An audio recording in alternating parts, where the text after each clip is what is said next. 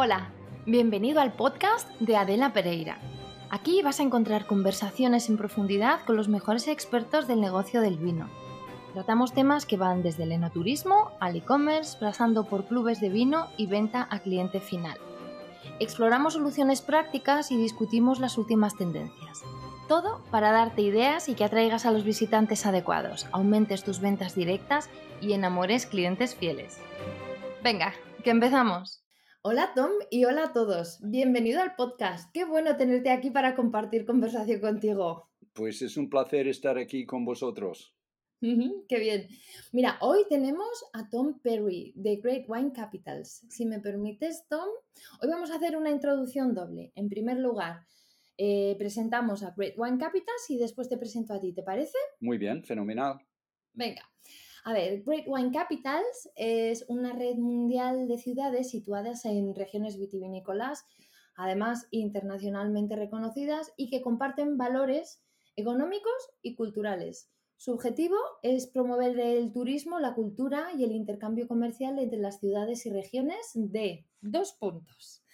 Adelaida, Bilbao Rioja, Burdeos, Ciudad del Cabo, Lausanne, Mainz, a ver si lo digo, ¿eh? Mainz, Rheinhessen, Mendoza, Oporto, San Francisco, Napa Valley, Valparaíso, Casablanca y Verona. Bueno, menudo vuelta al mundo. Y entre las 11 ciudades reciben más de 20 millones de visitantes al año. Y Great Wine Capitals tiene el objetivo de compartir e incrementar la experiencia del vino para cualquiera que visite estas ciudades y además ayudarles a sacar lo mejor de su extraordinaria cultura, herencia, localización geográfica. Bueno, y por su parte, Thomas Perry es el embajador yankee del vino de Rioja, podríamos decir, ¿no?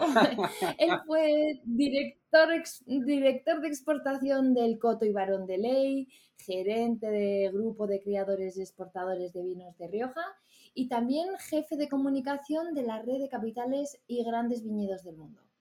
En la actualidad es consultor de marketing estratégico para la venta de vino, speaker y responsable de la Comisión de Marketing y Comunicación de Great Wine Capitals. Además, tiene un blog desde 2009, menudo mérito, eso es constancia, sí señor, mantener un blog desde 2009, que es muy recomendable. trabajo me cuesta. Sí, parece, oh, de verdad, ¿Cuántas horas metes en, el, en ese blog? Es que he estado evidentemente documentándome y tienes, aparte de unos posts súper interesantes, eso, numerosísimos. Ahí hay mucho tiempo metido, ¿eh, Tom? Bueno, no sé, em, no, le dedico mucho tiempo, no sé, em, em, cuando, no sé, cuando el espíritu me mueve, como decimos en inglés, ¿no? Que el otro día estuve pensando, bueno, renové el carnet de conducir hace poco Ah, y, tengo ganas de escribir un, artículo sobre lo farragoso que es, que es el proceso y, a mi juicio cómo tráfico nos está intentando sacar a los mayores de la carretera cuando a mí me consta y no, no quiero em, insultar a nadie, pero cuando me consta que hay, cada loco joven por ahí, eh, yo creo que los, los mayores somos más, más prudentes y mientras podamos ver, oír, y tener reflejos, pues entiendo que no nos deberían, no nos deberían discriminar, ¿no? Pero en fin, la ley es la ley y hay que acatarla, ¿no? Sí, muy bien. Bueno, de todas maneras, para quien sienta curiosidad, y de verdad que es muy recomendable, se habla mm, muchísimos temas relacionados con el vino, especialmente de, de Rioja.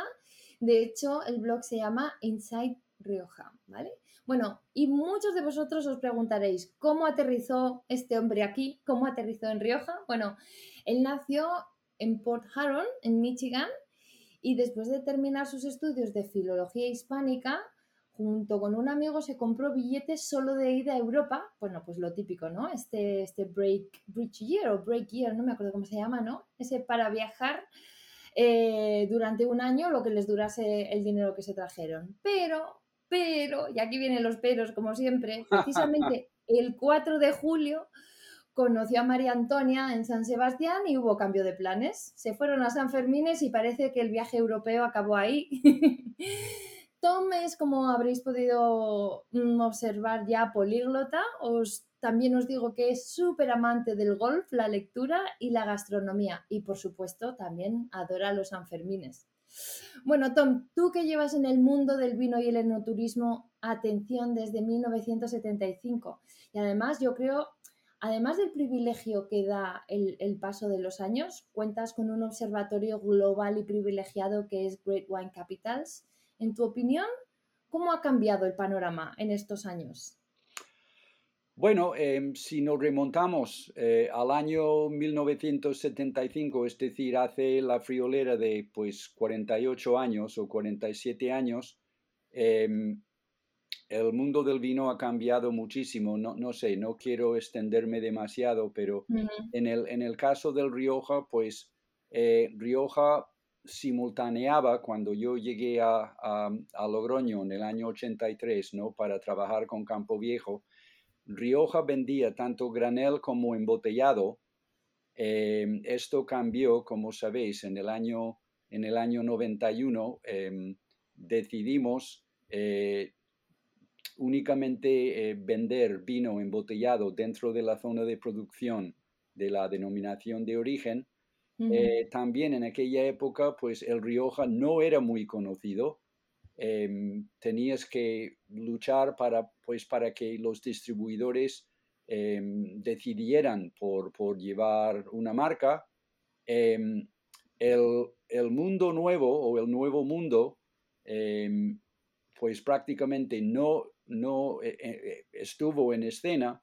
Eh, Australia, Chile, Sudáfrica, Nueva Zelanda, etcétera, eran, eran mercados y vinos no realmente presentes en los mercados internacionales, pero todo esto ha cambiado y, ah, de hecho hay muchos aspectos del viejo mundo que están eh, adoptando los países del nuevo mundo, como, como es la delimitación de, ciertas em, zonas o, viñedos dentro de sus denominaciones de origen o sus zonas, y el viejo mundo pues ha adoptado muchas características em, del, nuevo mundo también, pues como es, em, son los vinos de terruño, los, los, los, variedad, los vinos de una sola variedad, en fin, em, yo cuando hablamos el otro día, sé que me, ibas a preguntar, ¿esto del nuevo mundo y el viejo mundo? Pues creo que en lugar de existir dos polos, los extremos se están uniendo y no sé si es el momento de, hablar del mundo del vino sin, sin hacer esas distinciones que yo considero que están llegando a ser bastante, bastante falsas, ¿no? Sí, yo creo que es, ese, esa división a estas alturas de, de, la película suena un poco artificial, ¿no? Eso de que se suele decir que el, vino, que el viejo mundo ofrece en general pues vinos más clásicos, más pensados para tomar con la comida, que el nuevo mundo se centra en elaborar, pues eso, los vinos que pueden tomarse, lo típico que ves en las series, ¿no? En, las series, vaya, la señora que llega agobiada del trabajo y se abre la copa, o sea, se abre la botella de vino y se, y se toma una barra, varias copitas de vino, ¿no?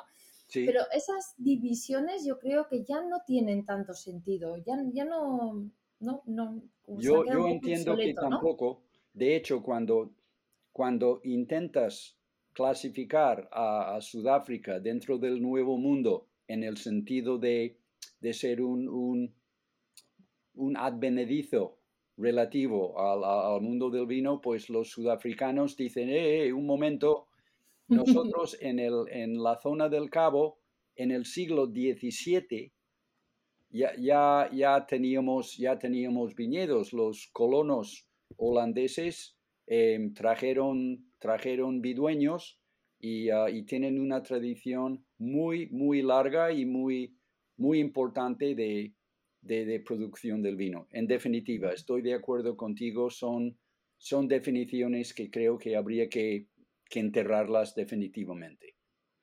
Sí. La verdad, ahora que hablabas y de cómo se ha modificado y ha cambiado el panorama del mundo del vino, estaba pensando en el caso específico del enoturismo, ¿no? Hombre, muchísimo. sí. Claro, siendo sinceros, sobre todo si lo comparamos con la historia del vino, la práctica del enoturismo es súper reciente, ¿no?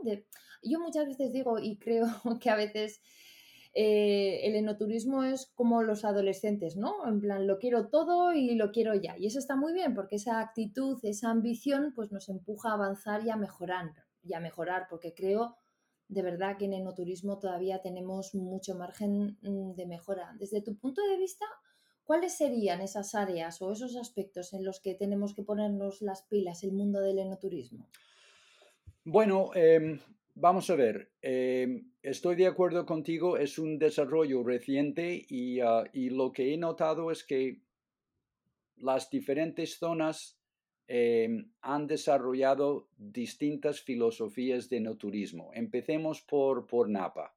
Napa yo siempre em, lo he considerado el pionero en el enoturismo y la verdad es una zona donde los, los, ah, los bodegueros se pegan a ver quién vende más caro, eh, este precisamente no es el caso en otras muchas regiones e incluiría Rioja entre ellas.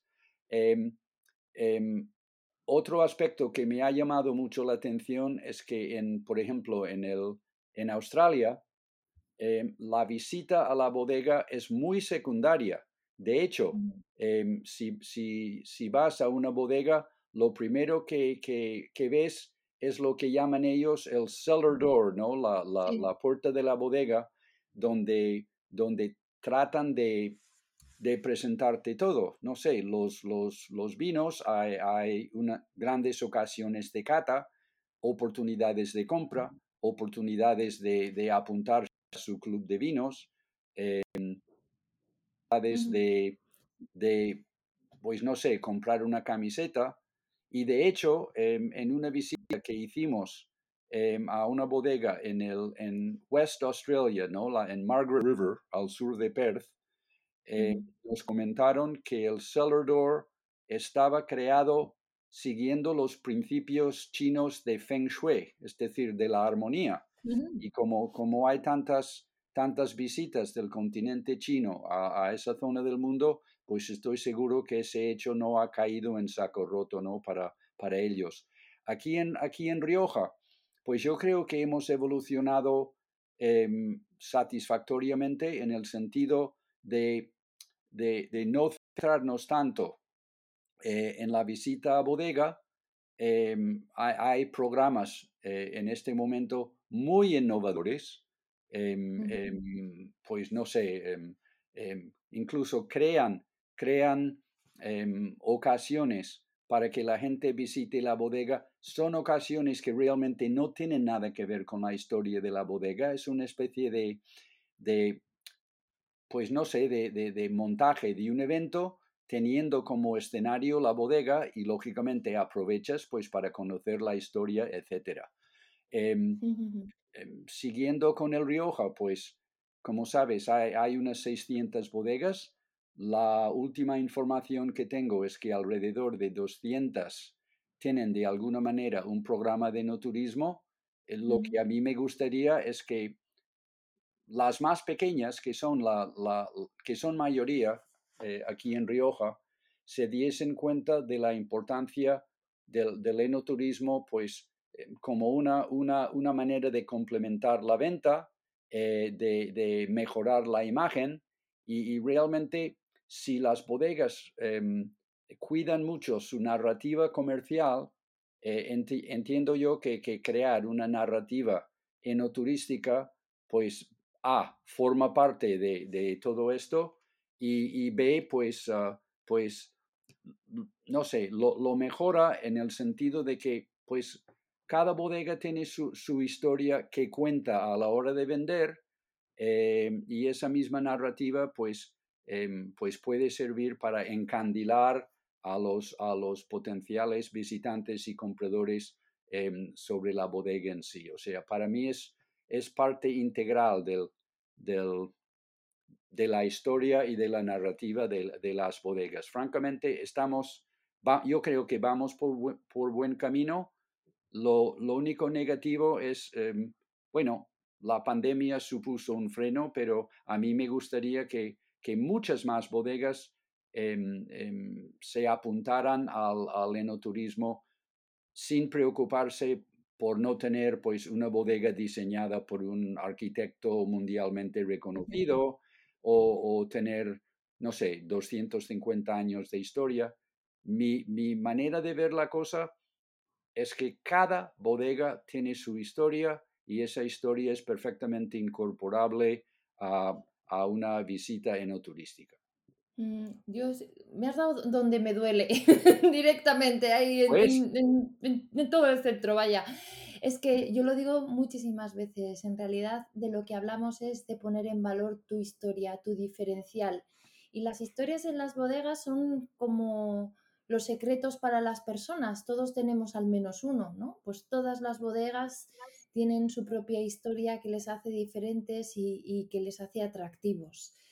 Por eso yo insisto tanto en el enoturismo como esa fórmula para crear esa conexión a través de estas historias con tus visitantes, porque eso es lo que crea ese canal de venta directa con, con, ese visitante que ha venido a verte. ¿Por qué dejar de venderle vino a una persona con la que has tenido una relación así? ¿no? Yo insisto muchísimo en esa fidelización post visita. A ver, es que desde el punto de vista de marketing y de venta más básico, está más que demostrado que es mucho más fácil venderle a alguien que ya te ha comprado que venderle a alguien por primera vez.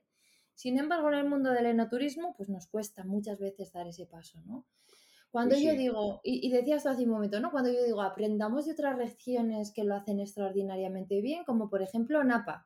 Y ahí ya, y mira, esto lo, lo, te lo pregunto a ti como gringo oficial del asunto. ahí, ahí ya veo yo cuando digo, vamos a aprender de Napa, que lo hacen muy bien, ¿no? Ahí ya a todo el mundo se le vuelven los ojos, oigo suspiros acompañados y, y todo el mundo me dice, bueno, bueno, pero es que eso aquí no funciona, esos son americanos, eso, eso es Napa, aquí eso no se puede hacer. ¿Tú qué opinas, Tom? ¿Podemos aprender de la forma en que el enoturismo se desarrolla en otras regiones, aunque sea Napa y nosotros no seamos americanos, que no tienen la exclusiva. Bueno, ¿eh? evidentemente, evidentemente eh, Rioja no es Napa. Em, no, por, falta que por varias razones, ¿no? Pero hay cosas perfectamente, vamos a llamarlas em, copiables o imitables. Por ejemplo, inspiración, inspiración, llamémosle inspiración. Ah, em, Bueno, los, los americanos y los, los californianos en, en, particular, ¿no? En el mundo del vino, en Napa, Sonoma, en fin, Santa Bárbara, em, todas las zonas vitivinícolas de California, pues la gente es muy comercial. La gente lo que quiere es e, em, exponer al público a, sus productos y, y, ellos abrieron sus, sus, bodegas cuanto antes, sin miedo, cobrando, centrando la visita en la, en la, en la cata em, y no, no, no necesariamente en la visita a la bodega. Y, ah, y, crearon una infraestructura, no sé, todos los restaurantes de la zona em, llevan, llevan los vinos, hay, hay fórmulas muy innovadoras de, transporte para que la gente no vaya eh, haciendo eses por la carretera entre visita y visita.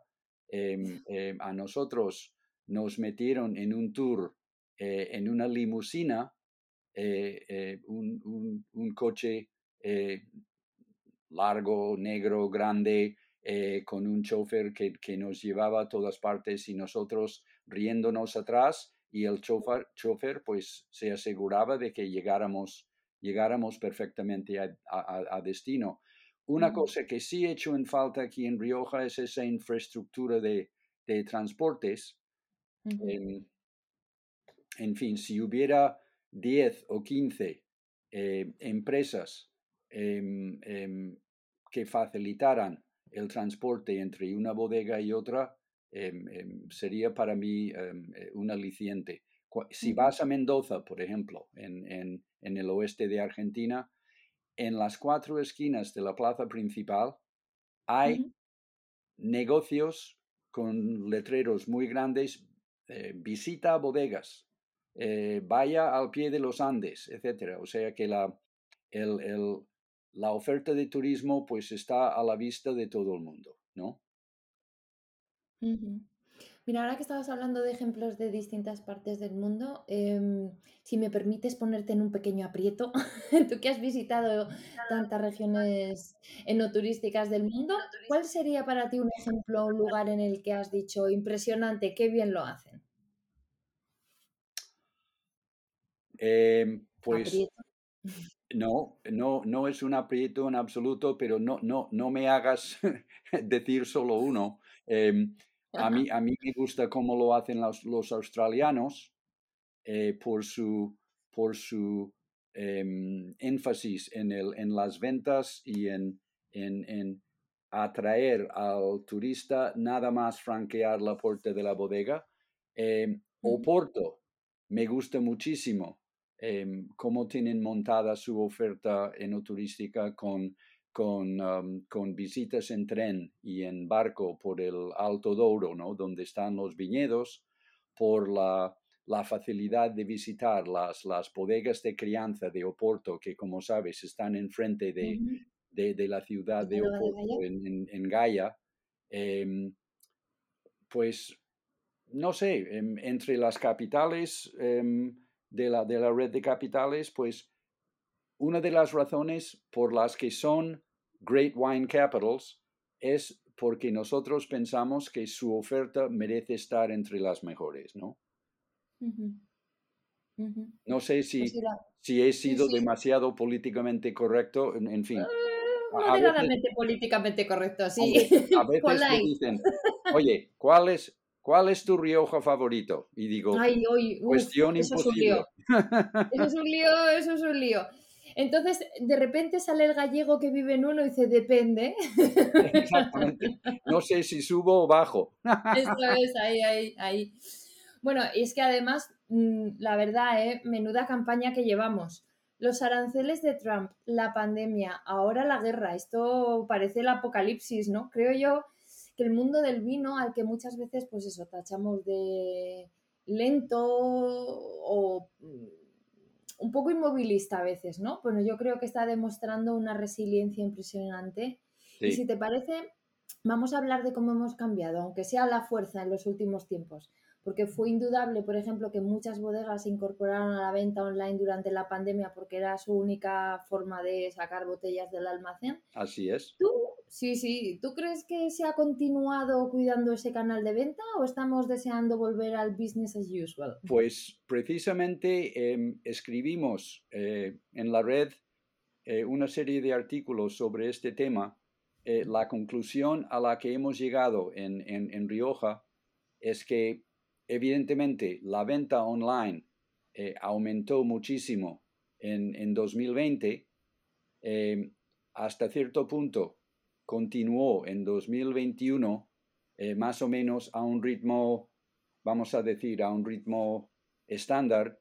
Y, y, en 2021, pues la gente al preguntarles, pues, ¿pensáis seguir vendiendo online? Pues sí, tenemos un objetivo de, del X por ciento de nuestra facturación o X, X mil euros, pero evidentemente esto no puede suplir ni mucho menos los canales tradicionales, ¿no? La, la hostelería, que para Rioja es fundamental, y, ah, y alimentación em, eh, para las, ah, vamos a decir, las, las bodegas de precios más, eh, más agresivos. ¿eh? Em, se ha creado la, la, este canal online em, y la gente dice, bueno, pues vamos a seguir, pero em, vamos a volver a centrarnos en los, en los canales tradicionales. De hecho, el otro día en la, la cata del barrio de la estación de Aro, uno de los uh, directores de exportación, eh, amigo mío, me, me, me, dijo, no, buf, el, el, el 20 fue muy difícil, el 21 fue un año extraordinario y hemos empezado 2022 con, con muchísimo dinamismo y eso, eso me, hace, me hace sentirme muy, muy positivo sobre esta resiliencia que, que hablas tú. Em, hemos, hemos, nos hemos enfrentado con, con un montón de retos que, que tú has señalado, pero la gente, la gente sale adelante. Sí, es alucinante la capacidad de eso, de resiliencia que, ha demostrado el sector. Y comentando un poco lo que, lo que respondías ahora, yo creo que mm, el canal online, salvo honrosísimas excepciones, no, está llamado a ser el, canal eh, que sustituya a otros, a, los canales tradicionales, pero yo creo que sí que puede convertirse en un gran aliado, em, en otro nuevo canal comercial que hay que trabajar, de la misma manera que cuando una bodega decide comenzar a exportar tiene que hacer un esfuerzo para, sacar adelante ese canal. Eh, este nuevo canal de venta directa digital, sobre todo en conjunción con el enoturismo, tiene todo el sentido del mundo, sobre todo para ese corte de bodegas quizá pequeña y mediana, que no van a tener peso, por ejemplo, tan importante en otros canales como pueden ser, como tú comentabas, la alimentación, que, está basada en volúmenes más grandes, precios más agresivos, si eh, el canal de venta propia, eh, muy centrado en, todo, en e-commerce, club de vino, ahí tienen una grandísima oportunidad desde mi punto de vista, ¿no? Sí, sí, estoy completamente de acuerdo contigo y te diré más.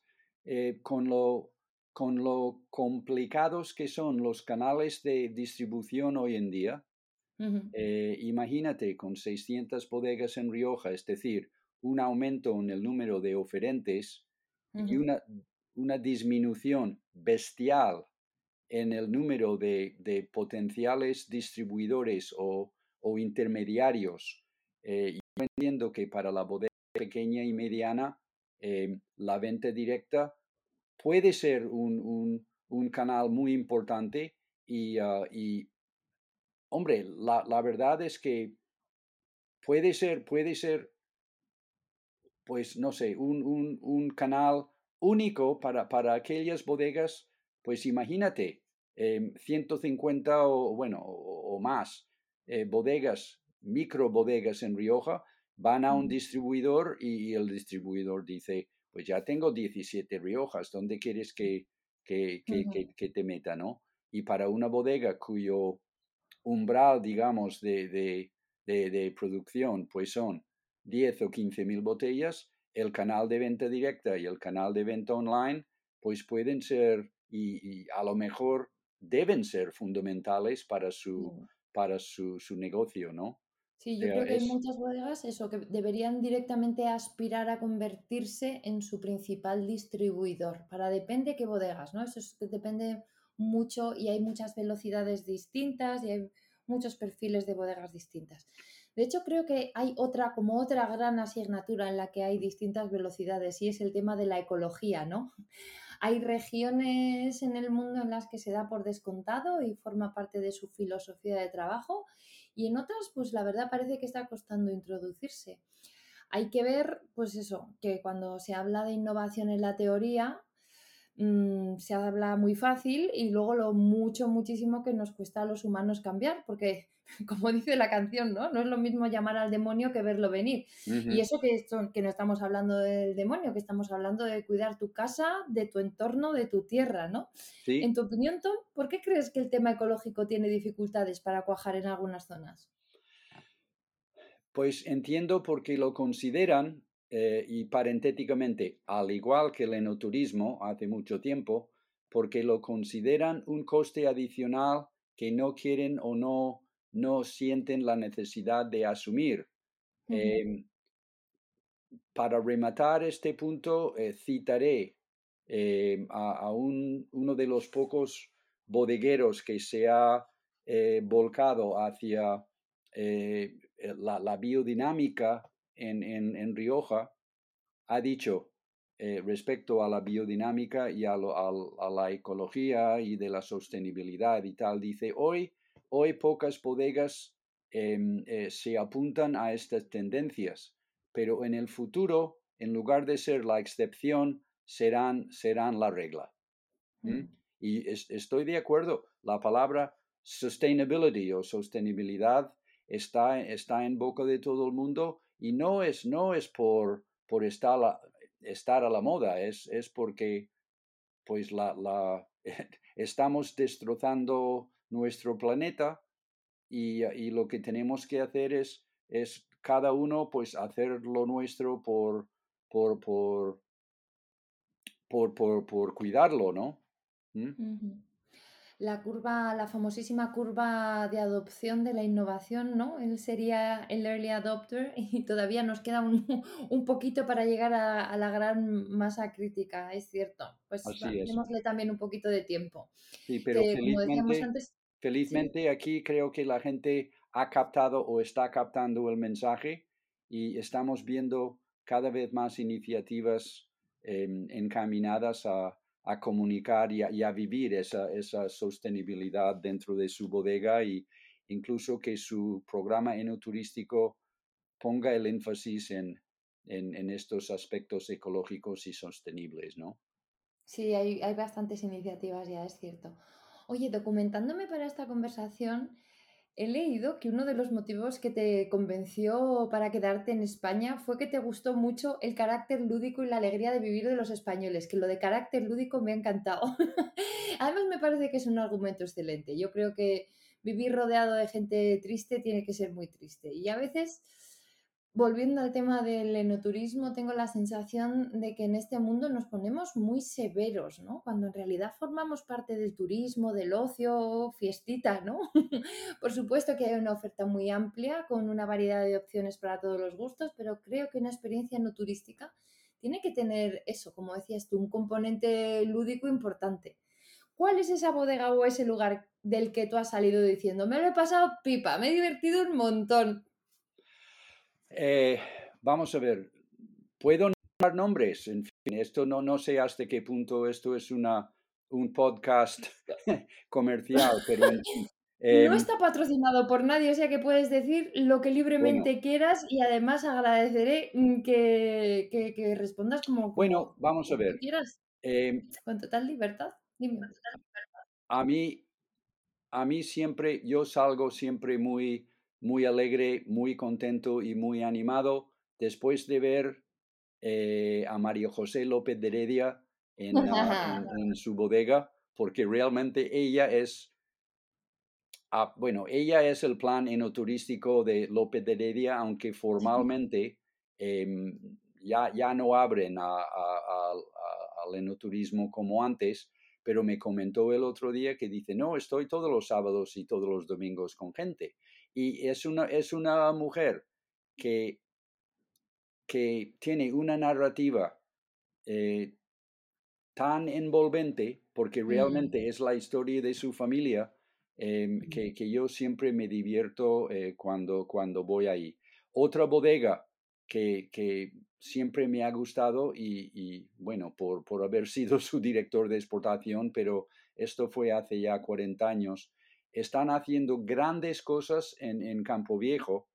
Sí. Eh, han, han, uh, han, trasladado una experiencia sensorial eh, desde, desde Londres, el sí. famoso Color Lab, ¿no? El laboratorio sí. de, de, de, color.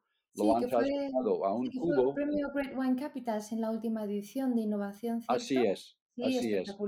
Y, y organizan, organizan muchas actividades y, y yo yo alucino con, con lo creativos que son.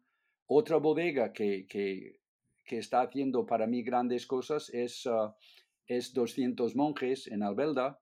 Sara. Eh, sí, Sara Sara Arambarri. Miguel Ángel, sí, sí, Eh, sí. Es eh, Conde Valdemar en, en Ollón.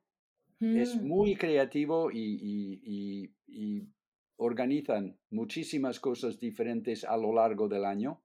Eh, mm. y podría, podría seguir, ¿no? Em, em, ha- hay muchísimas em, actividades muy lúdicas y muy entretenidas que, que realmente dices, oye, voy a volver a ver lo que hace esta gente ahora, ¿no? Y Mm. normalmente, pues, si, si tú centras la visita en, en un paseo por la zona de barricas, una explicación de lo que es la, la, la fermentación maloláctica, y después pasas por la tienda, pues al cabo del, de la cuarta visita dices, bueno, pues vamos a la Laurel, tomar unos vinos y ya Tomar unos bien. vinitos y fuera. Vamos, Pues es, sí, mira, la verdad que acabas de hacernos un, un recorrido, un plan de fin de semana magnífico, además con una mezcla muy variada de bodegas con un corte más tradicional, más enfocadas en lo histórico, en la innovación.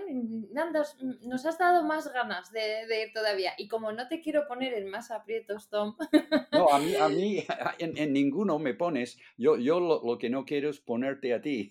No, no, no, conmigo no hay ningún compromiso. Como te decía, este podcast lo Y, y patrocinamos nosotros, así que ya. no hay ningún Hombre, problema. Bueno, simplemente, simplemente decirte, no sé, me has hecho recordar algo que, que a mí me, me ocurrió eh, cuando me tocaba coordinar la, la promoción internacional de los vinos de Rioja. Eso fue antes de, de que lo asumiera el Consejo Regulador.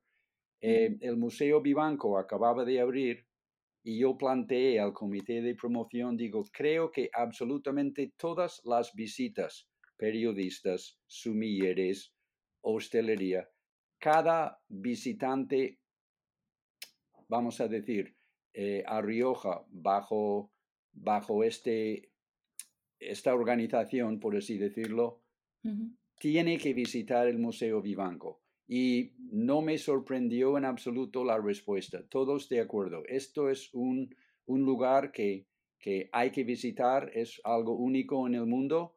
Y eh, otro mensaje que quiero lanzar a los, a los enoturistas es que, que vayan al Museo Vivanco porque es una maravilla. He ido 20 veces Y sigues o más y cada vez, cada vez veo algo diferente y tengo ganas de volver una, una vigésimo primera vez, pues, pues porque seguro que hay, hay algo nuevo. Sí, es que tiene, son como los grandes museos, tienen esos fondos que no son infinitos, pero lo parecen y tienen esa capacidad de sorprenderte a, a- a cada visita. Es maravilloso, totalmente, totalmente de, acuerdo. Sí, Bueno, para terminar, te- sí, me sí. gustaría formularte eh, la pregunta que le hacemos a todos nuestros invitados, y es la A ver, siguiente. ¿qué hago este sábado? no. Bueno, eso si quieres también nos lo cuentas, Lo, que seguro que es lo, interesante. lo Probablemente haya vino y golf mezclado. a ver, dime. Ve- O, o vino y golf mezclado, probablemente. Pero como no todo el mundo juega al golf, aunque aquí probablemente casi todo el mundo tome vino, me gustaría preguntarte con qué persona o personaje vivo o muerto te gustaría compartir una botella de vino. Uf, muy interesante la pregunta. Em, personaje vivo o muerto, pues evidentemente con María José López de Heredia. Em, es, una, es una gran persona y, y- y siempre aprendes. Eh, una persona de otra época, pues no sé, ahí me has pillado un poco, no, no, lo, no lo sé. María Em, José sería una, una comensal Bueno, o... mira, esta respuesta te va a parecer un poco extraña, pero es una respuesta para mí muy, muy sentida. A mí me gustaría probar una bot- o compartir una botella de vino con mi padre, Por supuesto. que nunca, nunca pude. Ay, pues sí, es una respuesta preciosa, Tom. Sí, y, y- y poder contarte cosas y ponerte al día. Me siento, me siento identificada. Así es. Sí, la verdad que sí. Se me quiebra la voz al decirlo. Ay, lo siento, no, No, no no, era no, la, es no era la intención. Es, no, No no, en absoluto. En fin, cosas de la vida. Ha sido un gustazo, Tom, compartir contigo y poder dar así como un repasito en media hora larga al mundo de- del vino, del enoturismo. La verdad es que hemos hecho aquí un recorrido bien amplio, ¿eh? El mundo del vino, de la ecología, del enoturismo, propuestas interesantes, gente interesantísima para tomar también unos vinos con ellos. Pues muchas gracias por tu tiempo y por tu generosidad para compartir tanto como sabes, Tom. Pues ha sido un placer, Adela, y, ah, y oye, como, como vivimos tan lejos el uno de la otra, y me río, ¿no? Eh, prácticamente podría salir por la terraza y lanzar una piedra contra la tuya. Em, pues es- espero que podamos vernos. ¿eh? Hombre, la próxima con un vino en la mano, en la calle Laurel o donde sea. Yo te llamaré, tú tranquilo. Venga, encantado de la vida. Cuídate Gracias. mucho. Bueno, pues aquí se termina este episodio. Recuerda que todas las notas están en mi web adelapereira.com, donde también me puedes dejar tu mail para que te mande un correo con el siguiente episodio. Y por supuesto, puedes suscribirte en tu aplicación de podcast habitual. Te espero dentro de muy poco con una nueva conversación en el podcast de Adela Pereira.